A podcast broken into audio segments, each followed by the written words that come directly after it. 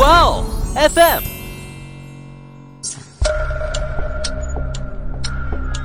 事件众说纷纭，案情扑朔迷离。思彤邀你一起走入案件现场，在娓娓道来中，用身临其境之感还原案件真相。现实生活中，巫师这个身份呢，一直都是被人传得很邪乎的嘛。感觉巫师他们都可以利用什么血液呀、指甲呀或者头发这些材料对人做法，然后控制一个人，或者说什么下蛊之类的。不仅是普通居民会去咨询巫师吉凶祸福，甚至连政府在无法决定一些重大事项的时候，也会去请巫师出面，利用巫术呢给他们占卜。这些行为听着都觉得邪门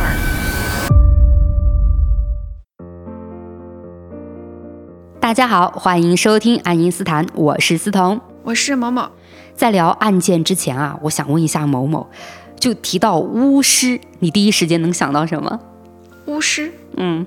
这个身份有点玄幻啊，呃，可能是游戏里的角色吧，啊，对吧？除了游戏，我还能想到一部剧，就是《吸血鬼日记》，是不是有点古早？我发现你能联想的都是 影视剧相关。对，因为因为当时确实那个《吸血鬼日记》很经典嘛，嗯但是也很长，所以我也是没有看完的。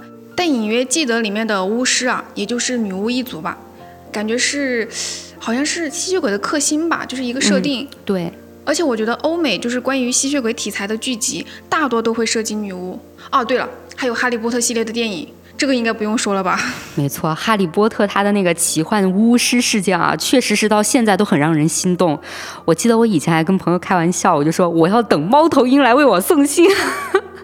但这封信呢，确实是等不到了。而现在的我也认清自己了，就我不仅是个麻瓜啊，我还是个社畜。哎呦，那必须得加一，我也一样的。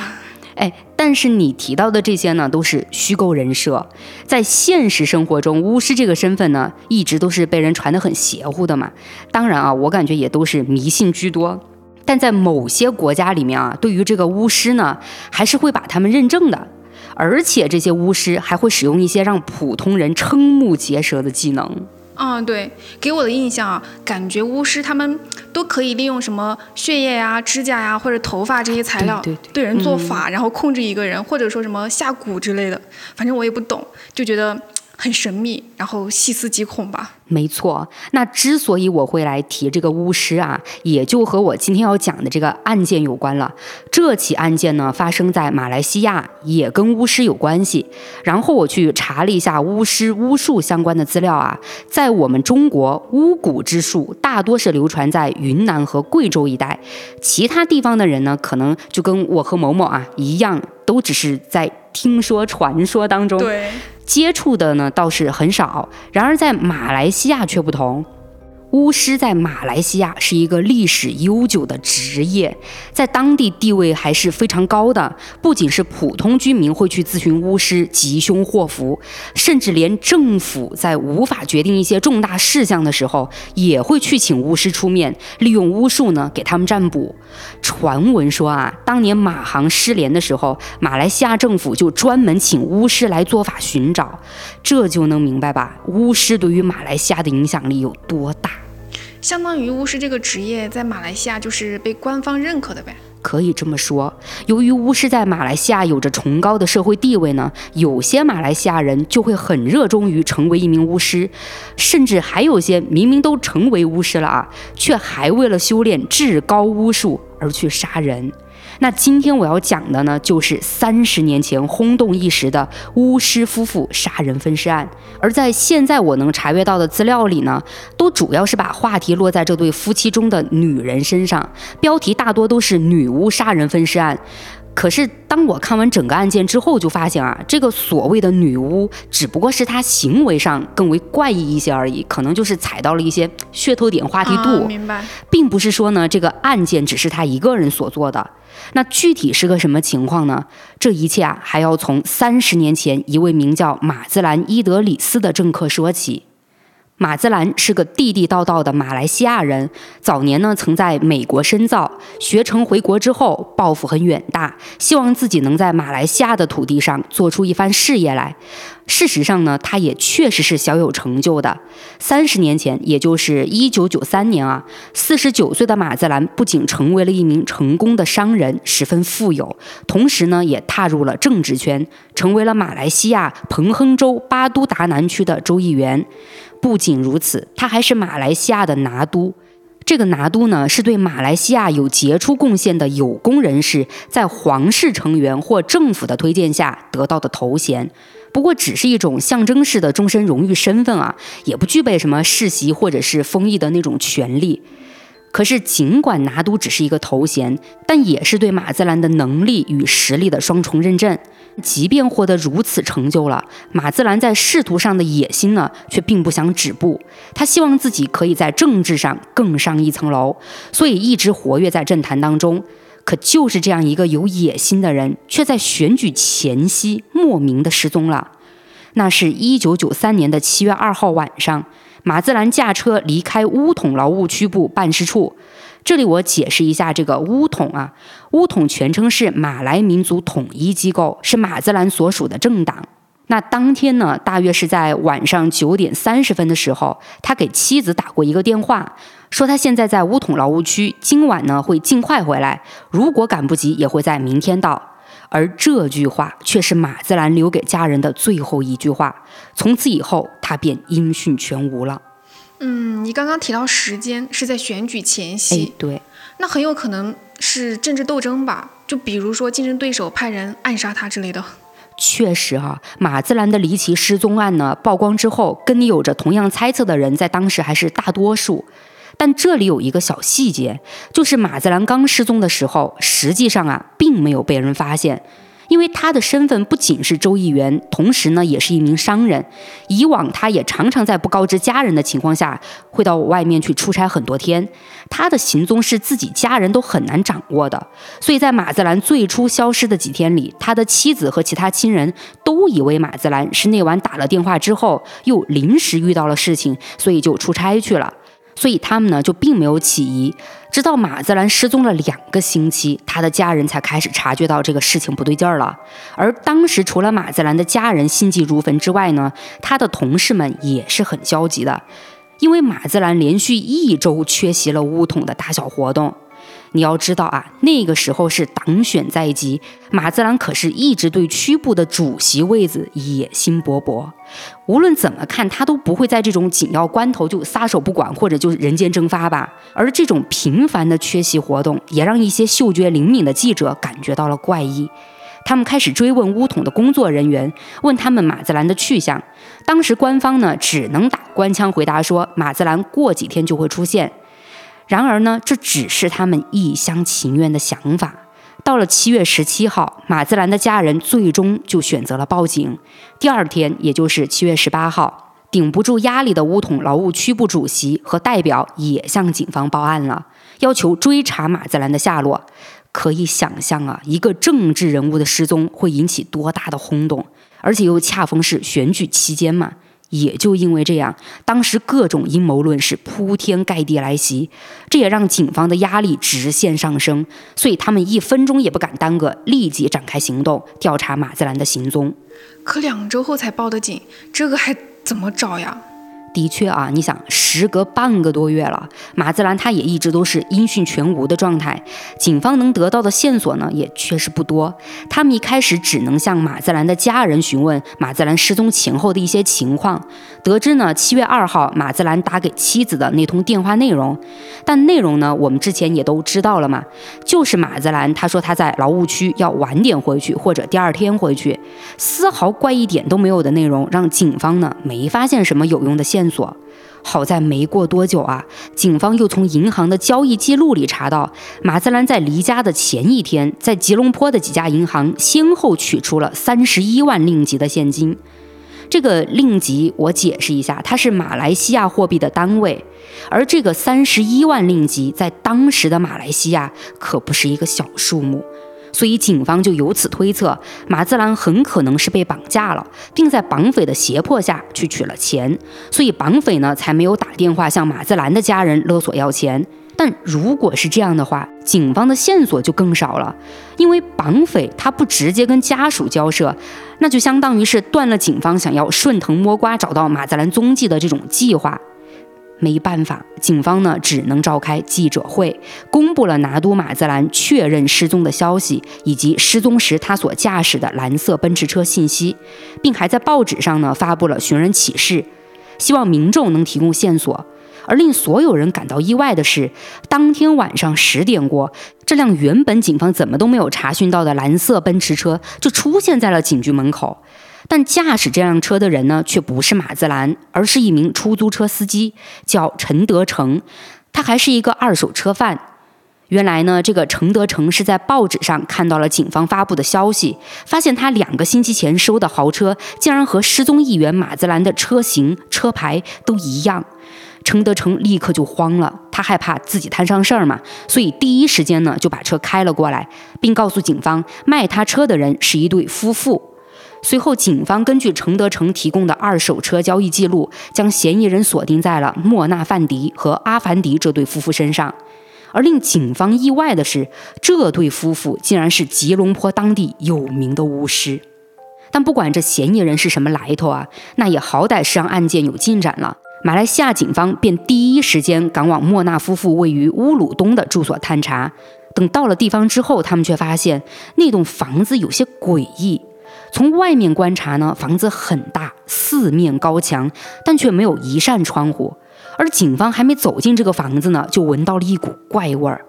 这古怪的气味和房子的建筑风格，直接透露出了一种阴森感。当警方打开房子的大门之后，浓重的血腥味是扑鼻而来。他们警觉地仔细查看屋内，只见屋子里各个角落都布满了蚊虫、苍蝇。一堆堆的虫子啊，是让人心理和生理上都感到了恶心。但毕竟警方还是专业的嘛，他们快速的平复了情绪之后呢，就继续往里走。这时呢，他们看到正对大门的墙上啊，挂着一幅巨大的肖像画，画里是一位雍容华贵的女人，而这个女人就是这栋房子的女主人莫娜范迪。除了正对大门的墙上有这幅显示身份的画之外，在走廊的两端也各挂了一幅莫娜的画像。画像中的莫娜看似微笑啊，却给人一种阴森和强烈的驱逐感，仿佛呢是在用一幅幅画像监视和警告闯入者。那除了这些画之外啊，在房子的另一端还有几个比人还高的架子，上面是摆满了浸泡着人类头发的油罐子、符咒以及各种只有在巫术仪式中才看得到的器具。除了这些奇奇怪怪、阴森恐怖的东西之外呢，警方还找到了马自兰的相片、录影带、股票证书，以及一名因吸食毒品而神志不清的青年。这位青年呢是三十一岁的朱莱密。但警方也就只发现这些了，因为这里完全没有莫纳夫妇的踪迹，他们也没有发现马自兰本人。那房子里究竟发生过什么呢？马自兰和莫纳夫妇到底在哪里？此时的警方有一种不好的预感，他们认为马自兰已经凶多吉少了。但不管马自兰情况到底是怎么样的啊，警方当下的任务依旧是尽快找到他。而眼下，对于警方来说，唯一的线索就是在莫纳住所找到的吸毒男子朱莱密。于是，警方呢对朱莱密进行了审问。可无论如何去询问啊，这个朱莱密呢就是不肯开口。无奈之下，他们只能通过莫纳夫妇居住的那栋房子去寻找线索。但那所房子呢是位于没有监控的偏僻村落，住在附近的邻居也对这栋房子的居住者并没有多少了解。他们能告诉警方的就是，这栋房子原本是属于马兹兰的，但居住者一直是莫纳夫妇。这对夫妇也不是本村人，也几乎不和他们有什么来往。就这样，针对莫纳夫妇的调查，因为证据不足，再加上警方依旧认为是唯一线索的朱莱密的沉默不语，让调查陷入僵局了。没办法，警方只能在各个报刊上登载莫纳夫妇的寻人启事，希望能尽快找出他们，查明真相，进而呢找到马自兰。可是神奇的事情来了啊！警方因为这次登报寻人，确实在莫纳夫妇的行踪上有了发现。而当他们得到的线索越来越多的时候，警方就感到了诧异：莫纳夫妇似乎就没想着要去隐藏他们的行踪，因为从七月三号，也就是马自兰失踪的第二天起啊，莫纳夫妇不但高调的在吉隆坡买下了一台奔驰房车、一些昂贵的首饰珠宝，莫娜呢，甚至还去医院做了一次拉皮手术。夫妻俩的大手笔太让人印象深刻了。警方在意外于他们的高调之外，也快速前往了他们的另一处豪宅。这下倒还真抓住莫纳夫妇了。这确实很反常呀！就不管是求财绑架还是复仇杀人，犯案后凶手一般都会格外的低调吧，就怕被警方抓到一点蛛丝马迹，然后暴露行踪，哪会像莫纳夫妇这样高调呀？是吧？但是莫纳夫妇这样的高调呢，我就不得不去提最开始我说到的他们巫师的身份了。而这里呢，在各种资料的汇总下，我能重点讲的也就只有话题度很高的莫娜。她在当巫师之前呢，其实还是一名歌手和水上芭蕾运动员啊！真的假的？很意外吧？对。我先来说说这个莫娜，她是如何成为一名巫师的。她还不是那种普通巫师，莫娜是个练黑巫术的巫师。而莫娜呢，不是这个人的本名，她的本名是马兹纳伊斯马尔。一九五六年一月，她出生于马来西亚最北边的玻璃市。莫娜从小就长得很漂亮，再加上她能歌善舞，于是呢，她就立志要当一名歌手。长大后，莫娜就在自己家人的支持下，顺利的进军了娱乐圈，以莫娜范迪作为艺名，正式成为一名歌手。很快呢，莫娜发行了首张专辑，并以一首名叫《此歌我唱》的歌曲打响了知名度。这首歌呢，我是去找过的，但是没能找到啊。不过在那个时候呢，虽说这首歌很火吧，但莫娜并没有因此走向人生巅峰，反倒是很快就没了水花，在圈子里呢毫无起色。感觉这种情况也挺常见的吧？就以前好多歌手就是红一首歌，有的甚至就是歌红，然后唱歌的人反倒不被人记住了。哎，也是有这种情况哈。对。但是这个莫娜在那个时候呢，不仅是事业不顺啊，就连感情道路也是充满了坎坷。她前前后后是离了三次婚，生了五个孩子，一直到她认识了第四任丈夫，也就是这起案件中跟她一起高调行事的那位同样身为巫师的阿凡迪。莫娜的命运呢，才彻底被改变。那个时候，莫娜已经意识到自己的演艺生涯前途是渺茫的，于是受到丈夫阿凡迪的影响，她开始沉迷修炼巫术，并且对黑巫术尤为痴迷。那在马来西亚巫师界里，是一直有一个传说的，那就是巫师取了九个人的性命之后，就可以进阶到最高境界的黑巫术。莫纳夫妇便为了修炼这种最高境界的黑巫术，开始计划杀人了，并为此呢做了周密的准备。起初，莫纳夫妇两人是在巴生开设马来武术班，当时颇有姿色的莫娜喜欢穿着三点式的内衣教课，这一露骨的着装啊，倒是吸引来了很多血气方刚的小伙子当他们的徒弟。而莫纳夫妇的饮食呢？或许跟他们就是巫师这种身份有关吧。他们喜欢吃黑狗肉、黑猫肉，还有那个乌鸦肉，并且呢，他们还强迫徒弟跟自己一起享用。有些人就无法接受这种饮食嘛，就选择了离开。但仍然还是有许多徒弟死心塌地的留在武术班里。曾经有一个在武术班上课的徒弟说啊，莫娜身怀异能，他可以在两棵椰树之间高二十尺的地方横放竹竿，然后轻轻一跳，他就能跳过这个竹竿。等等，二十尺，你确定吗？我记得一尺大概是零点三米左右吧。那你提到莫娜，这都二十尺高了，那可是六米多，他还轻轻一跳就过去了。对我当时也去换算了一下这个二十尺啊，如果四舍五入的话，算是七米。但是说实话，这个徒弟的说法并没有什么真实性，我们听听就行。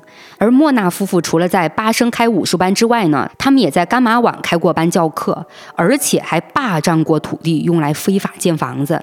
然后这对夫妻他们还有许多奇怪的行为，不仅是不让别人靠近他们的家啊，就连土地局去拆除他们的非法屋子时，莫娜还抓起沙子来丢执法人员，并说出了许多恶毒的诅咒。到后来呢，莫娜解散了武术班，而这时的她就开始声称自己有了黑魔法，并还说自己拥有印尼前总统苏卡诺的拐杖、宋古帽和护身符。这三件宝贝配合上她的黑魔法，就足以帮人逆天改命。这里我先解释一下什么是宋古帽。宋古帽呢，是东南亚马来族男性头上戴的一顶帽子，这个帽子是他们民族服装特色之一。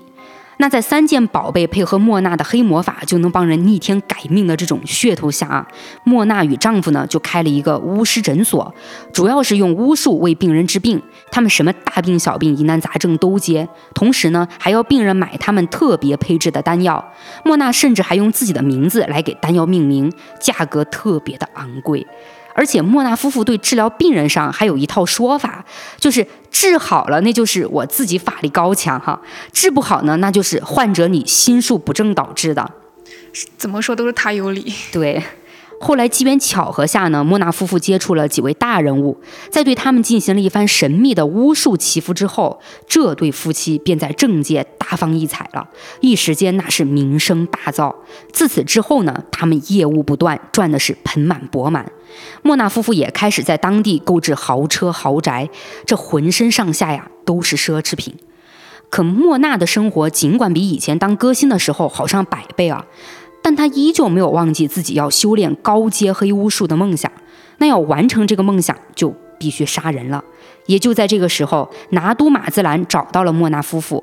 那是一九九二年的十一月。当时的马兹兰在巫统内部的势力并不太好，一心想要升官发财的他呢，就打起了巫术的主意。也刚好莫纳夫妇为几个大人物做过事嘛，马兹兰呢就主动找到了夫妇二人，并聘请他们做自己的私人巫师，还将他们安置在自己新买的位于乌鲁东的房子里，也就是最开始我提到的那栋很阴森诡异的房子啊。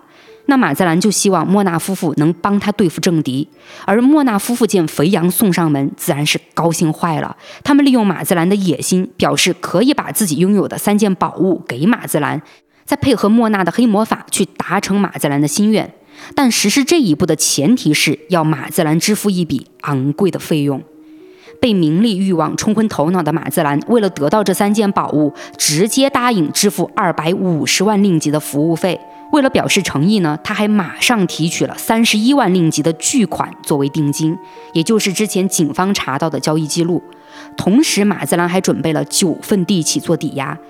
呃，我看到有的资料也说是十份，但是不管是多少份地契啊，也确实能看出马自兰是特别相信莫纳夫妇的巫术的，那是非常着急于让莫纳夫妇给他做法。而拿到钱后的莫纳夫妇呢，也确实是很积极，立马就安排第二天给马自兰做法了，也就是一九九三年七月二号这天。当天晚上九点半，马自兰给妻子打完电话之后，仪式就开始了。莫纳夫妇先给马自兰进行了一次花水浴，他解释说呢，这能增强马自兰的力量。而这个花水浴啊，其实我去搜了一下，就了解到。它就是将茉莉、百合、莲花、白玫瑰、红玫瑰、玉兰以及白木槿等七种花与楼叶、香茅和橘子混入一碗所谓巫师施咒的水中，由巫师将这种水呢洒在患者身上。说法就是用这种方式可以助于患者驱除霉运和疾病，让好运降临。那马自兰这边花水浴结束之后。仪式就开始了，马自兰被要求闭上眼睛，躺在一个平台上，等待钱币从天而降。就在马自兰准备接受来自上天的财运时，他没想到啊，等来的却是一把冰冷的斧头。这把斧头是不偏不倚地落在马自兰的脖子上，总共砍了三次，才将马自兰身首分离。而砍下马自兰脑袋的，正是之前被警方抓到的吸毒男子朱莱密。关于朱莱密的身份呢，有三个说法，说是助理、养子和徒弟。但不管是哪一个身份，他都是莫纳夫妇杀人计划里的帮凶。而杀了马自兰后呢，莫纳夫妇和朱莱密就合力将马自兰的尸体剥皮，并还将他肢解成了十八份，随后便将这些肢体埋在了他们提前挖好的大坑中。这时莫娜还做法，用巫术封印了马自兰的亡魂，说这样呢，马自兰就不能回来报仇了。而朱莱密之后是负责用水泥将大坑封好，莫纳夫妇则是带着钱逍遥快活去了，直到他们被抓。时间呢来到七月二十一号，警方到了莫娜家里，他们挖掘开了莫娜指认的位于储物间的埋尸地。那个地方啊，确实有新盖的水泥。而警方敲开水泥之后，在此处下挖到差不多两米深的地方，就发现了马自兰零零碎碎的残肢，而跟残肢埋在一起的呢，还有斧头、刀具、手枪、子弹等等。除了这些之外，竟还让警方挖出了案发时莫纳夫妇进行巫术所使用的祭品——布偶、长针，还有装着不明油性物质的小瓶子等等。而这个瓶子里的东西啊，我跟你讲，经过警方检测之后，发现里面装的是尸油。嗯，后来呢，还有当地媒体报道说呢，法医将挖出的残肢拼好之后，发现少了一些内脏器官，而莫娜声称是被他吃了，其目的是为了增强法力。这些行为听着都觉得邪门儿。说实话，这巫术还是确实很受争议的。嗯，但是呢，在这个案件里，我听下来，感觉吧，莫纳夫妇是没有巫术的，就更不要说什么黑巫术了。对，其实我也觉得他俩主要还是靠那种氛围营造，还有就是把握住了人求财、求权，还有就是求健康嘛，就这方面的心理。对，但是呢，后面确实还是发生了一些离奇的事情。当时莫娜他们杀人的证据已经是板上钉钉了嘛，但警方要查明作案动机。既然马自兰钱都给到位了，还让他们吃穿不愁，为什么莫娜夫妇反而还要杀马自兰呢？按道理来说啊，莫娜夫妇其实就是图钱吧。马自兰有钱也愿意给，但那个时候马自兰的三十一万令吉啊，不过就是定金而已。为啥才付个定金就被莫娜他们杀掉了呢？哎，对啊，嗯，是有一点说不过去啊。是吧？而你知道莫娜对于这种情况是怎么回答的吗？她是大喊冤枉啊，并表示呢，她和丈夫根本就没想过去杀马自兰，是当时在帮马自兰冲花浴的时候，朱莱密突然拿着斧头冲了进来，莫娜夫妇还没反应过来呢，朱莱密就把马自兰给砍死了，而他们都不知道朱莱密为什么要这么做。警方听到莫娜夫妇这样的说辞之后呢，反而是把他们说的这些话呀转述给了。朱莱密，而就因为这通转述，让警方听到了一直沉默的朱莱密说话了。而朱莱密的说法呢，却跟莫纳夫妇完全不同。朱莱密告诉警方，在案发前一个星期，莫纳夫妇就告诉过他，让他做好杀马自兰的准备，并且还让他提前挖好了一个洞，也就是埋马自兰的那个洞。同时，莫纳夫妇还让朱莱密磨好斧头和刀这样的工具。那从朱莱密的说辞里，我们就能明白了，莫纳夫妇的说辞一定有假。那在警方的深入调查之下呢，断定朱莱密说的是真的。自此也表明马自兰的死亡是莫纳夫妇的预谋杀人。而为什么只收到定金就动手？我个人感觉啊，可能还是莫纳夫妇在为黑巫术做准备，他们的这个进阶梦想啊，比钱更重要。而莫娜他们三人如此残忍且熟练地杀害马兹兰，也让警方怀疑这很可能不是他们第一次作案。果然啊，通过进一步审问和调查呢，警方发现受害人远远不止马兹兰一个。七月三十号，警方在百里斯莫拉卡的一个油棕园里挖出了一男一女的碎尸和一个五个月大的婴儿骸骨。经过身份调查呢，警方确定这一男一女是时年二十五岁的陈金安和二十三岁的廖宝轩，他们是一对夫妻，而那个五个月大的婴儿则是他们的孩子。据了解呢，陈金安是莫娜的忠实粉丝，他几乎是将自己所有的财产全部奉献给了莫娜。然而，当莫娜拿到他的财产之后，便将他以及他的妻子和孩子用药迷晕，然后用棒槌打死。最后还将他们肢解了，并且呢，也是吃掉了他们的部分内脏器官。天哪，连五个月大的孩子都不放过！莫纳夫妇是已经没有人性了。那到了八月份啊，警方在朱莱密的带领下呢，在巴生又挖出了一些人体残肢。后来这具残肢是被证实是一九九二年一月二十四号失踪的三十二岁女士伊玛。当时她是去超市购物后就失踪了。除了以上这些遇害者之外啊，警方其实在马自兰这个案件之前呢，曾发现过一具无头、无右脚、无左手的尸体。当时警方没法去辨识出这个死者的身份，也没有任何线索，所以这具尸体的案件呢，也一直就搁置了。可想不到一年多啊，在马兹兰的案件中是有了发现，因为凶手依旧是莫娜他们。随后，警方也根据莫娜等人的供述呢，找到了那名受害人的其他部位。除此之外，警方证实还有至少三个曾为莫娜夫妇打工的工人下落不明，但我估计啊，也是凶多吉少了。在你说了这么多受害者之后啊，我刚刚默默的数了一下，真的是九个耶，是吧？刚好九个人，啊对。嗯莫纳夫妇哪是什么巫师啊？他们俩简直就是魔怔了吧？我只能说封建迷信要不得。但是这个莫娜他们啊，他们三个人在面对自己犯下的罪行，却都是毫无悔意的。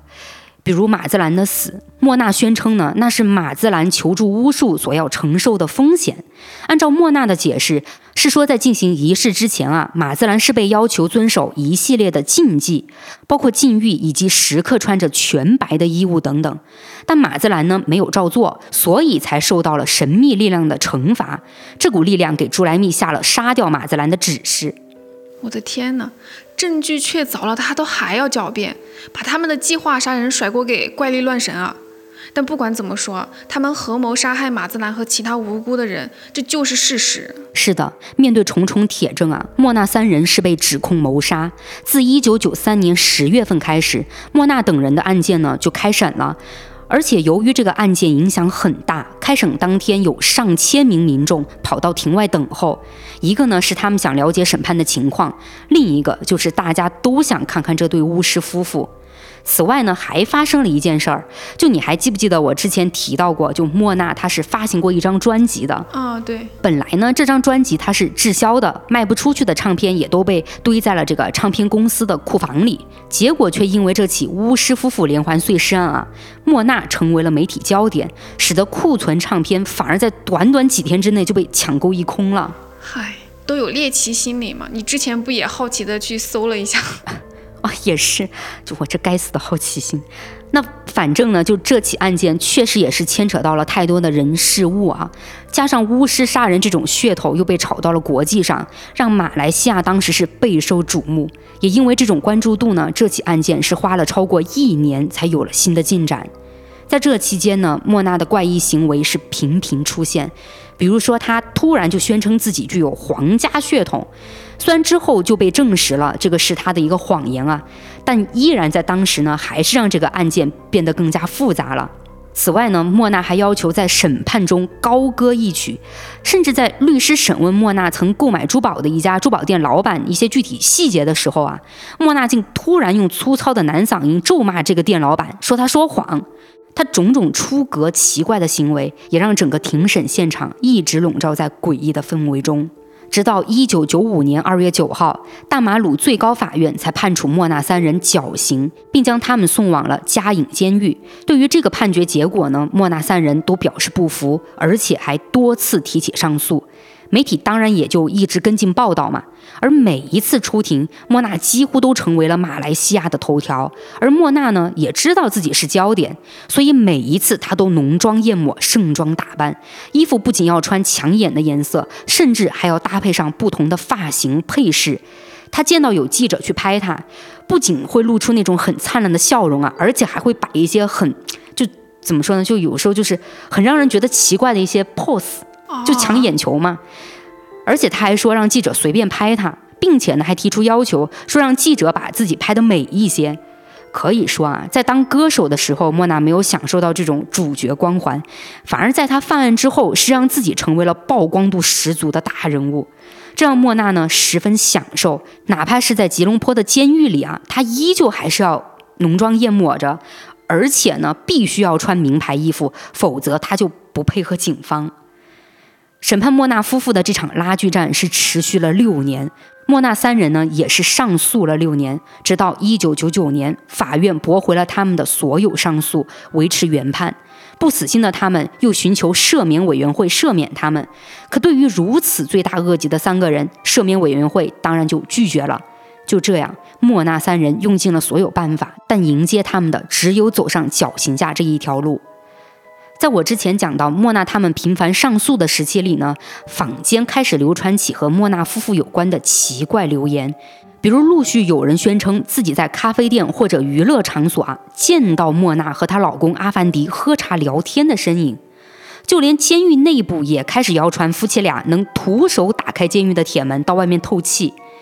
这些流言最后逼得监狱方不得不展开调查。但奇怪的是，按理来说应该会跟自己老婆莫娜一样，很自豪的去强调自己就是有巫术这样的一个情况的那个阿凡迪啊，就她老公，却面对调查人员的时候说呢，这些都不是自己能办到的事情，一切都是坊间杜撰出来的。除了民众的谣传之外啊，负责侦办这起案件的警员也说他遭遇了奇怪的现象。他说呢，自己到莫娜住所侦查之后，双脚就开始肿大了，这中间肯定是有什么奇怪的巫术在运作。然而后来啊，是有一个反转，在医学的检验下发现，那名警员的脚肿大的原因是他的伤口遭到了细菌感染。这也太离谱了吧！还是得相信科学啊。当时那几年呢，应该是大家被巫师夫妇的这种神秘感给误导了吧，就有一种心理暗示，应该是。对。反正很多民众都是很敏感的。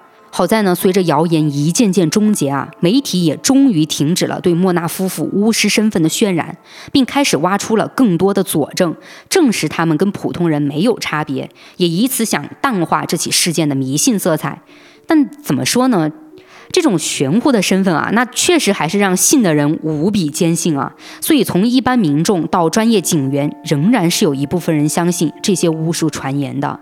一直到二零零一年十一月二号早上五点五十九分，莫纳、阿凡迪及朱莱密三人终于被送上了绞刑台。但在此之前呢，竟然还有传言说这三人将在行刑的那一刻上演大逃脱，而这个传言还让狱方不得不动员更多的人来监视整个行刑过程。但实际上，他们三个杀人犯最终和其他囚犯一样，在绞刑执行后没多久便断气了。而传言中的大逃脱呢，根本就没有上演。倒是这个莫娜在死前还把自己巫师的身份记得牢牢的，他说了一句：“我不会死的。”也就是这句话，为坊间留下了许多想象空间。感觉这个案件跟我们以前聊的案件都不太相同啊！就披着巫术外衣的杀人，感觉又冷酷又残忍，然后又觉得荒诞。确实，首先这个巫术它本身就有一些不太好评价啊，咱们就还是相信科学吧，不要整那些诡异的东西，真的害人害己。的确是。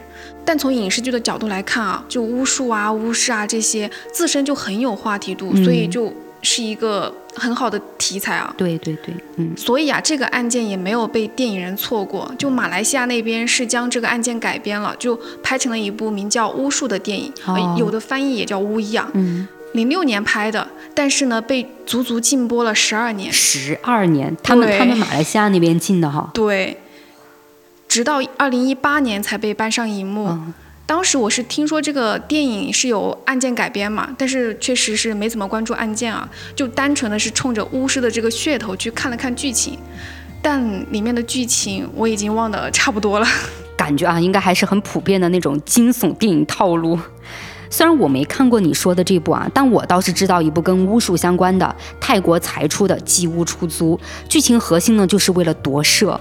目前来看呢，我感觉口碑还不错的样子。哦，那我也要去看看。哎。我想起来了，就前两年台湾出的那部叫《咒》的恐怖片，也算是这个题材吧，大名鼎鼎啊！是不是？当时真的，一出来之后，对。不过电影内容是和宗教有关，可能和巫术是两个体系吧。嗯。但是我觉得真的有异曲同工之妙哦。对这种类型的电影呢，我觉得大家还是根据自己的接受度去谨慎观看好了。对。那今天呢，我就和某某聊到这儿了。欢迎大家点击订阅、收藏呀，也欢迎大家多多评论互动哦。我们下期再见，拜拜，拜拜。